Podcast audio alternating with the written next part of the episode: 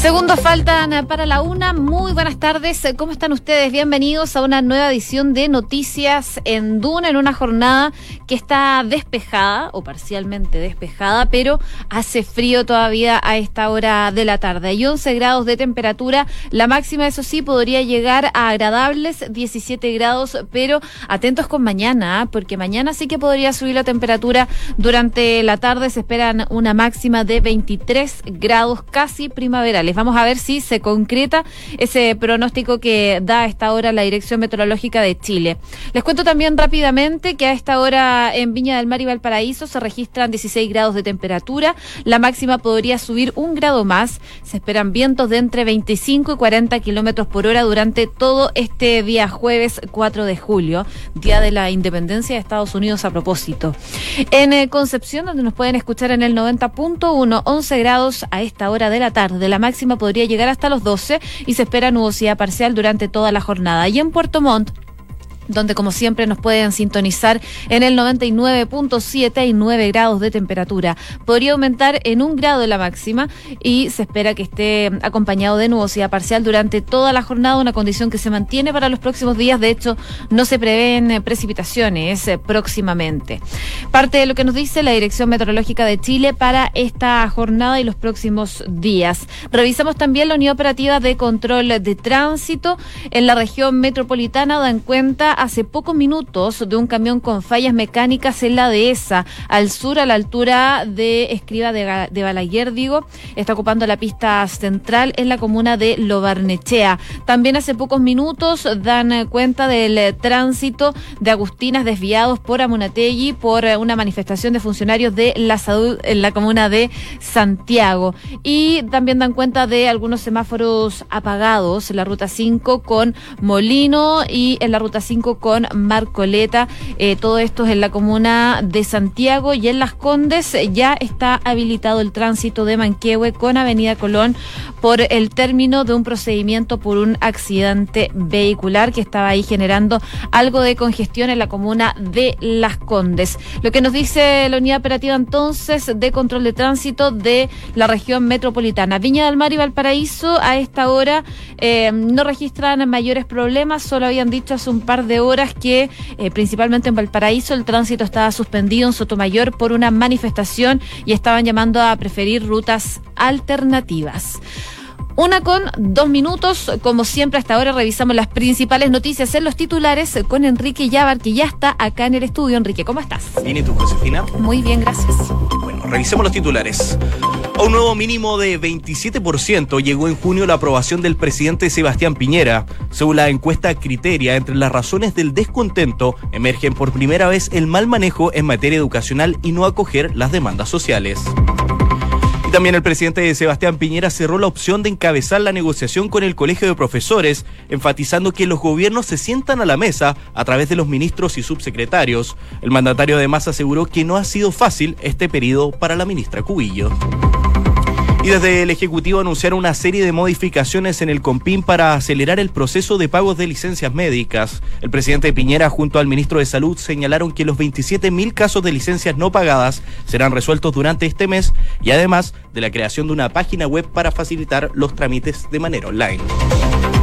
El Tribunal Constitucional resolvió suspender la causa en contra del ex comandante en jefe del ejército Humberto Oviedo por el fraude en el ejército. Esto luego de que en una votación dividida, el tribunal determinó que el fallo que suspendió la causa en enero involucra todo el caso y no solo una arista. El diputado de C, Pablo Lorenzini, reiteró que su voto no está disponible para aprobar la integración contenida en la reforma tributaria. Separemos la integración porque en el resto hay cosas positivas que van a favorecer rápidamente y podemos tener este año el proyecto, señaló el parlamentario falangista. La Intendencia Metropolitana aseguró que uno de cada cinco conductores que transitan sin placa patente tiene antecedentes penales. La institución regional junto a Carabineros entregaron el primer balance del plan Autopista Segura luego de tres meses de implementación. En noticias del mundo, la ONU denunció graves violaciones a los derechos humanos y ejecuciones extrajudiciales por parte del gobierno de Nicolás Maduro. Michelle Bachelet, la alta comisionada para los derechos humanos, publicó sus conclusiones sobre la visita a Venezuela realizada entre el 19 y el 21 de junio pasado y dijo que hay una estrategia orientada a neutralizar, reprimir y criminalizar la oposición política. Y detuvieron en Hong Kong a los supuestos implicados en las protestas de estas semanas, los que arriesgan 10 años de cárcel. La mayoría de los 15 arrestados, de entre 14 y 36 años, están relacionados con los enfrentamientos registrados antes de la toma del Parlamento ocurrida el lunes. Y Donald Trump preparó un mega espectáculo para celebrar este 4 de julio. Uno de los principales cuestionamientos de la prensa al mandatario fue el reencuentro económico al que se enfrentan sus compatriotas al finalizar el desfile y hasta el momento no se ha dado ninguna cifra oficial. Y Vladimir Putin abogó por reanudar el diálogo con Estados Unidos para cerrar los acuerdos en materia de control de armas. El presidente ruso acusó a las autoridades estadounidenses de estar abandonando pactos en materias de control de armamentos. Y en el deporte, la selección chilena fue superada por Perú por 3 a 0 en Porto Alegre y la dejó sin opciones de disputar su tercera final consecutiva en la Copa América. La Roja ahora se enfrentará a Argentina para disputar el tercer lugar del torneo el sábado a las 15 horas. Una con seis minutos. Brevemente destacar que la Unidad Operativa de Control de Tránsito dice que en eh, la comuna de Santiago, en Maquiver, se está desviando el tránsito por la Alameda y también dicen que ya está habilitado el tránsito de moneda con San Antonio. Ahora sí vamos a revisar en profundidad cuáles son los temas que están marcando la jornada y por supuesto uno de ellos es el que mencionábamos en el eh, titular eh, principal, muy relacionado a lo que está pasando en Venezuela. Y esta visita que tuvo hace algún tiempo la expresidenta Michelle Bachelet, hoy alta comisionada de Naciones Unidas para los Derechos Humanos de la ONU. Ella estuvo tres días, como sabemos, en Venezuela, eh, viendo la situación que se vive en ese país. Ella estuvo entre el 19 y el 21 de junio y finalmente en un documento de 18 páginas y basado en las aproximadamente 558 entrevistas a víctimas, testigos y otras fuentes, incluyendo abogados y abogadas profesionales de la salud, medios de comunicación y em, otro tipo de personas relacionados al ámbito público, la ex mandataria tomó finalmente lo que es una posición bastante crítica de lo que es el régimen de Nicolás Maduro y denunció entonces en este informe que da a conocer un día antes de lo que estaba previsto que eh, Venezuela viola los derechos económicos y sociales de los venezolanos. Este informe, eso sí, abarca el periodo de enero de 2018 a mayo de este 2019. Y si vamos desglosando lo que es este informe, en un primer eh, punto, eh, Bachelet confirma violaciones al derecho de la alimentación, incluida la obligación del Estado para garantizar que la población no padezca hambre. Dice que las personas que fueron entrevistadas eh, constantemente refirieron una falta de acceso a alimentos debido tanto a la escasez como a los precios que son bastante inasequibles. La disponibilidad de suficiente comida, la calidad es deficiente, es lo que dicen estos entrevistados que dijeron que comían una vez o como mucho dos veces al día y consumían muy pocas proteínas y vitaminas. A su vez, en cuanto al derecho a la salud, por ejemplo, en Venezuela la situación es bastante grave. Las personas que fueron entrevistadas por esta comitiva, la que estaba incluida Michelle Bachelet, descubrieron em, consistentemente una infraestructura de la atención a la salud que lleva años viéndose deteriorada y que se caracteriza por el éxodo de doctores y doctoras y personas eh, que están muy relacionadas al ámbito de la salud y de la salud básica. Esto es un tema que eh, preocupa mucho porque no solo es eso, eh, la falta de especialistas y la falta de profesionales, sino que también la falta de acceso a todo tipo de, por ejemplo, eh, remedios anticonceptivos, antibióticos, entre otro tipo de medicamentos que son los que hacen mucha falta en Venezuela. Y si bien este informe reconoce que durante dos décadas el gobierno de Hugo Chávez promovió políticas sociales a través de las misiones bolivarianas, las cuales eran programas destinados a luchar contra la pobreza y la exclusión social, así como a reducir la brecha de la desigualdad de género. Hoy en día, las y los venezolanos dependen cada vez más de los programas sociales para poder acceder a mm, niveles mínimos de ingresos y alimentos. También sostiene este informe que el gobierno ha atribuido la culpa a la crisis económica, principalmente a las sanciones impuestas a Venezuela, muchas de ellas provenientes de Estados Unidos, argumentando que debido a, esta situación las transacciones bancarias han sido retrasadas o rechazadas y los activos congelados, lo cual dificulta también la habilidad del Estado para importar alimentos y medicina. Es una de las excusas entonces que dio el gobierno de Venezuela para eh, dar cuenta de la situación que se está viviendo en ese país. Pero uno de los puntos más críticos tiene que ver con las violaciones a los derechos políticos de los venezolanos. Y en este último año, el gobierno, según lo que dice este informe, ha tratado de imponer una hegemonía comunicacional, imponiendo su propia visión de los hechos y creando un ambiente que finalmente restringe los medios de comunicación independientes. También se dice en este informe que durante al menos una década el gobierno, así como las instituciones controladas por el gobierno, han aplicado leyes y políticas que han acelerado la erosión del Estado de, Derecho y el... Em, en la situación de las instituciones democráticas. Así que, por supuesto, es un informe que llama la atención, que preocupa, pero que se esperaba. Y en cuanto eh, al punto que hace referencia este informe al lado de la oposición, el documento de la expresidenta Bachelet explica que las políticas del régimen van acompañadas de una retórica pública utilizada también por autoridades de alto rango que desacreditan y atacan de manera constante a quienes critican al gobierno o se oponen, por ejemplo, a este gobierno. La oposición política, dice este documento, eh, los activistas de derechos humanos y los periodistas, entre otros, son con frecuencia blancos de discursos que los tildan de, por ejemplo, eh, traidores y agentes desestabilizadores. Eh, es lo que dice entonces este informe de Michelle Bachelet que da cuenta el día de hoy y en esta visita que tuvo de tres días a Venezuela pudo documentar información que era bastante detallada de 135 casos de personas específicamente 23 mujeres y 112 hombres que están actualmente privados arbitrariamente de libertad entre los años 2014 y 2019. Y de ellas, 23 fueron detenidas el año pasado y 8 este año. Es precisamente en este último punto en el que eh, Bachelet lanza durísimos dardos contra Nicolás Maduro.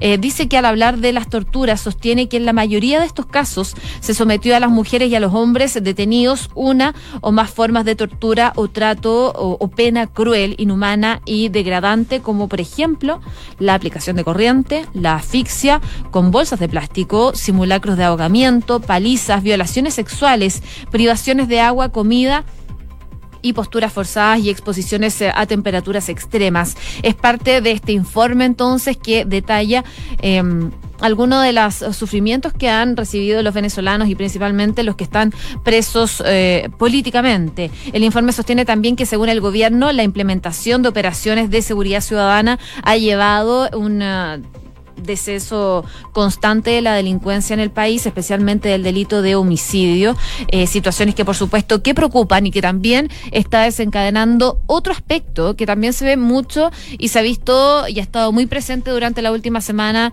en nuestro país, que es la migración de venezolanos. Lo vimos la semana pasada y antepasada, los migrantes que llegaron a la frontera en Chacayuta, al norte de nuestro país, a la espera de ingresar a Chile. Ellos provenían de Perú, vieron dificultades al entrar y esperando ahí en la frontera muchos días en condiciones bastante precarias para poder ingresar a Chile, pero buscan una mejor calidad de vida por la situación que se vive en su país. Y lo que dice el documento de Michelle Bachelet hoy es que el número de personas que se ha visto obligado a dejar Venezuela ha aumentado dramáticamente desde el año pasado, alcanzando incluso más de 4 millones para el 6 de junio del 2019. Colombia es uno de los países que más acoge a este tipo de personas, a los venezolanos, seguido por Perú, después Chile, Argentina, Ecuador y Brasil.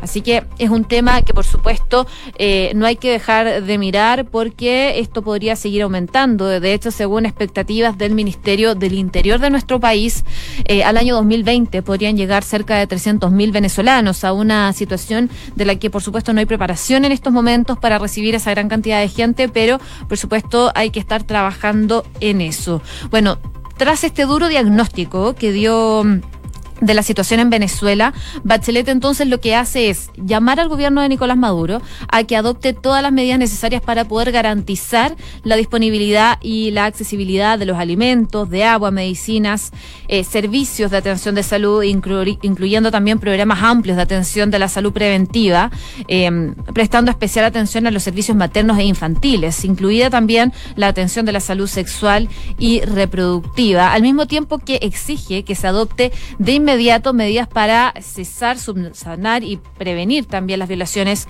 a los derechos humanos, en particular las violaciones graves, como por ejemplo la tortura y las ejecuciones extrajudiciales.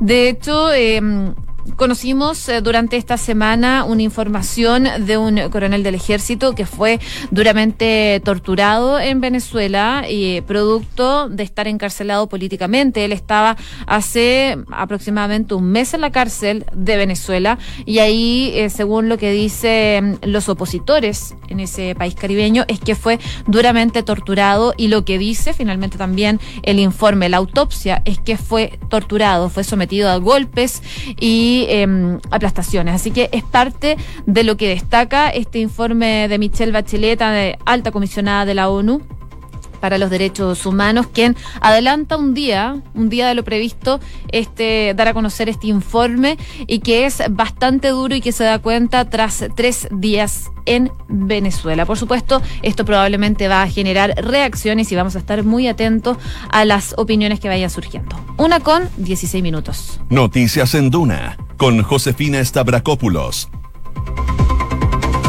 Seguimos avanzando noticias del ámbito nacional y hay novedades respecto al Tribunal Constitucional porque en una votación que fue bastante dividida, la primera sala de la, del Tribunal Constitucional determinó eh, que el día de ayer, que la resolución del pasado 4 de enero que había tomado respecto a la paralización total de la causa en contra del ex comandante en jefe del ejército, Humberto Oviedo, detiene la causa completa que se sigue en contra de este militar en retiro. ¿Qué pasó? Sabemos que eh, la ministra Rami Radenford sigue hace bastante tiempo esta causa, está investigando al ex comandante mm, Oviedo por eh, varias causas que tiene cuadernos abiertos. Una de ellas es muy conocida es em, la agencia de viajes de turismo y otra también es la causa por em, que se llama Cuaderno Fuente Alba, que es por el mal uso de gastos reservados.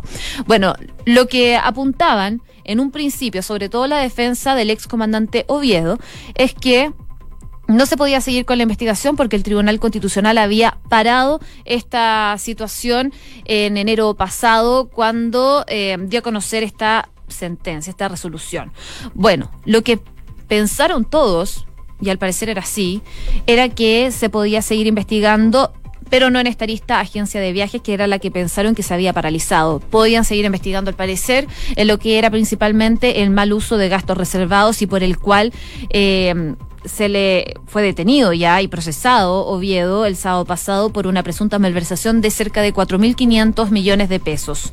Lo que acusaban desde su defensa es que no se podía detener y tampoco se podía procesar Oviedo por este punto porque el Tribunal Constitucional había frenado esta situación, eh, algo que descartaba la jueza Rami Radenford, pero que finalmente tuvieron que salir a aclarar desde el Tribunal Constitucional y realizar esta votación que dieron a conocer el día de hoy.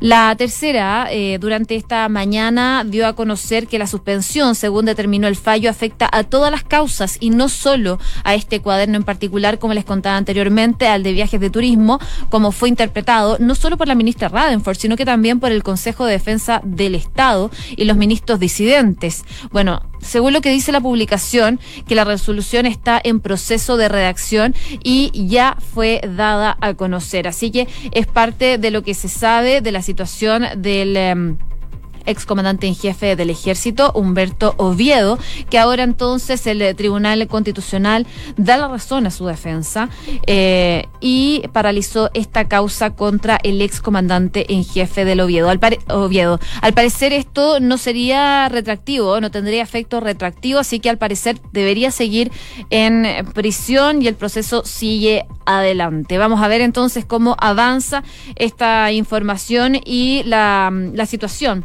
del excomandante en jefe del ejército. Una con 19 minutos. Escuchas Noticias en Duna con Josefina Stavrakopoulos. Bueno, y ayer en Duna en Punto conversábamos con el subsecretario de Educación, Raúl Figueroa, y le preguntamos por eh, cómo se ven las negociaciones con el Colegio de Profesores.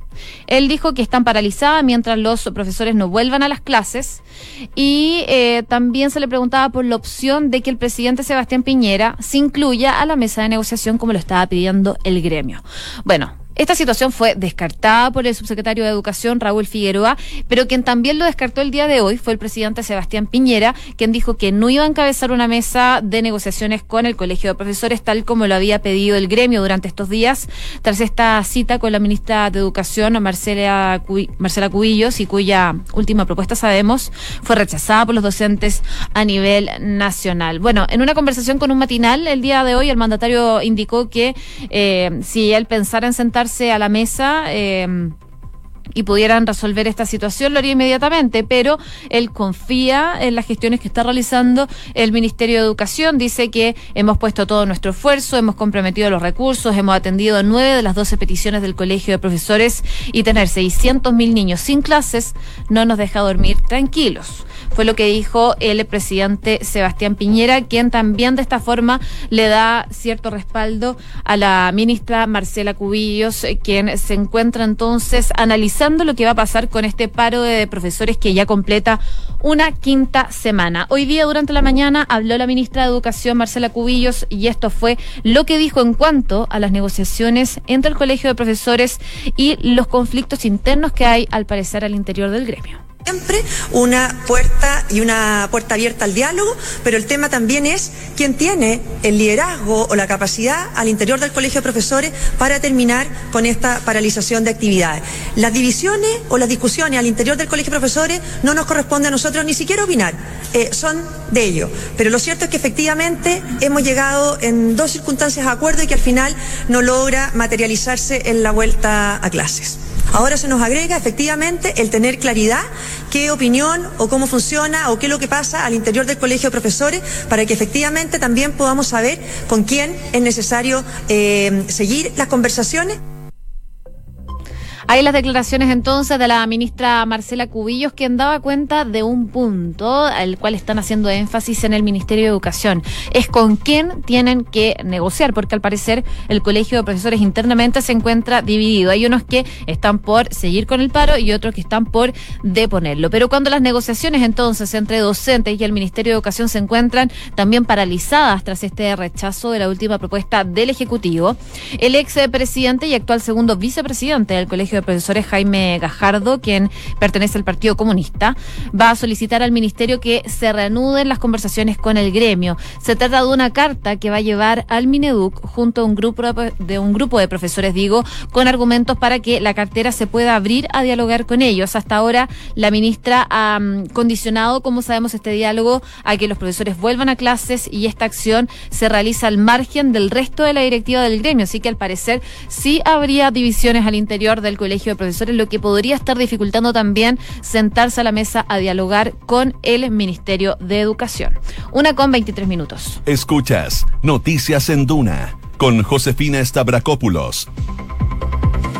Y seguimos con noticias del ámbito nacional porque el presidente Piñera ofreció hoy día disculpas. ¿Por qué se van a preguntar ustedes? Bueno, por las fallas que han experimentado las comisiones de medicina preventiva e invalidez, más conocido como el COMPIN, y anunció una serie de modificaciones en el organismo para poder acelerar el proceso de los pagos de las licencias. Según lo que dijo el mandatario, es que tiene que disculparse con sus compatriotas, eh, que eso nunca debió haber ocurrido pero que ahora tienen la firme convicción de arreglar esta situación. Así que el presidente Piñera hace este anuncio. Entre los compromisos del jefe de Estado está, por ejemplo, resolver durante el mes de julio, este mes, los 27 mil casos pendientes de personas que no han recibido el pago de sus licencias médicas y además explicó que se va a lanzar una página web para poder facilitar también todo lo que son los trámites de manera online y algunos cambios en la estructura de la sede del COMPIN en el centro de Santiago.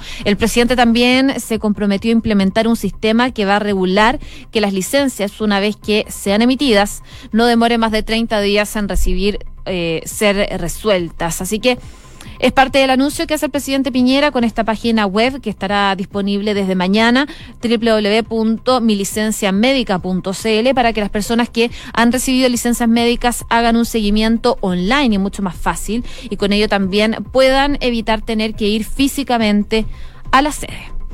Una con 24 minutos. Revisamos a esta hora un resumen de noticias junto a Enrique Llávar. A un nuevo mínimo de 27% llegó en junio la aprobación del presidente Sebastián Piñera. Según la encuesta Criteria, entre las razones del descontento emergen por primera vez el mal manejo en materia educacional y no acoger las demandas sociales. Y también el presidente Sebastián Piñera cerró la opción de encabezar la negociación con el Colegio de Profesores, enfatizando que los gobiernos se sientan a la mesa a través de los ministros y subsecretarios. El mandatario además aseguró que no ha sido fácil este periodo para la ministra Marcela Cubillos. Y desde el Ejecutivo anunciaron una serie de modificaciones en el COMPIN para acelerar el proceso de pago de licencias médicas. El presidente Piñera junto al ministro de Salud señalaron que los 27.000 casos de licencias no pagadas serán resueltas durante este mes, además de la creación de una página web para facilitar los trámites de manera online. De Noticias del Mundo, la ONU denunció graves violaciones a los derechos humanos y ejecuciones extrajudiciales por parte del gobierno de Nicolás Maduro. Michelle Bachelet, la alta comisionada para los derechos humanos, publicó sus conclusiones sobre la visita a Venezuela realizada entre el 19 y el 21 de junio pasado y dijo que hay una estrategia orientada a neutralizar, reprimir y criminalizar a la oposición política. Y detuvieron en Hong Kong a los supuestos implicados en las protestas de estas semanas, los que arriesgan 10 años de cárcel. La mayoría de los 15 arrestados de entre 14 y 36 años están relacionados con los enfrentamientos registrados antes de la toma del Parlamento ocurrida el lunes. Y en el deporte, la selección chilena fue superada por Perú por 3 a 0 en Porto Alegre la dejó sin opciones de disputar su tercera final consecutiva de Copa América. La Roja ahora se enfrenta a Argentina para disputar el tercer lugar del torneo el sábado a las 15 horas. Muchas gracias, Enrique. Muy buenas tardes.